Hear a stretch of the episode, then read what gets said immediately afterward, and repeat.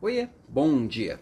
Nas últimas semanas, quando eu estava trabalhando aqui nas aulas, eu falei de demissão, falei de inclusão, e tem um pedaço que a gente acaba também negligenciando na jornada de alguém na nossa equipe.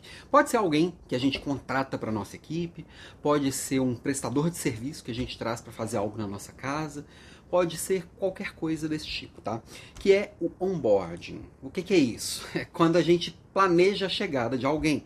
Por exemplo, se eu vou contratar alguém para minha equipe, quem que eu vou contratar? Qual o perfil que eu vou procurar? Alguém já parecido com quem está ou alguém que complemente quem está? Um dos grandes erros é exatamente eu procurar a pessoa ideal. A gente falou isso na aula passada, de quarta-feira passada. Quando eu procuro alguém ideal, eu estou replicando as fragilidades que a minha equipe já tem. Se eu olho para a minha equipe e vejo que falta uma característica, eu vou buscar alguém diferente. E alguém que vai tornar a minha equipe ainda mais forte.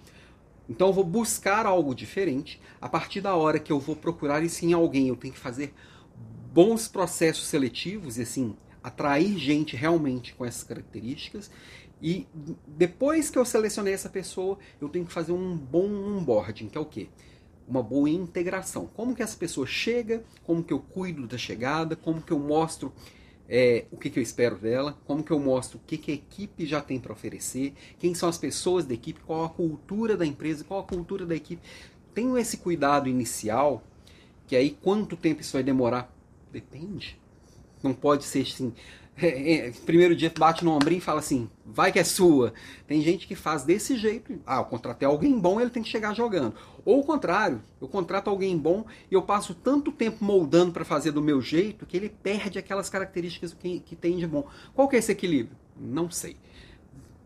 O que eu utilizaria na minha equipe é diferente do que você utilizaria na sua e cabe à perspicácia do líder ter esse feeling, ter esse sentimento de assim, quanto tempo como fazer e o que fazer. O fato é, este processo de contratação e onboarding, ele tem que ser muito bem estruturado para trazer gente nova para a equipe, para contratar um pintor para sua casa, para qualquer coisa do tipo, para você ter a certeza de que você está trazendo a pessoa certa e que ela vai se sentir é, pertencente àquilo para realmente oferecer para aquele todo que ela tem de melhor. E aí ela se sentir situada e conhecendo onde ela está se metendo faz toda a diferença. Então, minha provocação de hoje, em plena segunda-feira, é pensa nos onboardings e dá uma olhada para sua própria equipe. Será que todo mundo teve um onboarding que, que merecia? Será que não vale dar uma volta e refazer o onboarding de alguém? Beijo para você e até amanhã.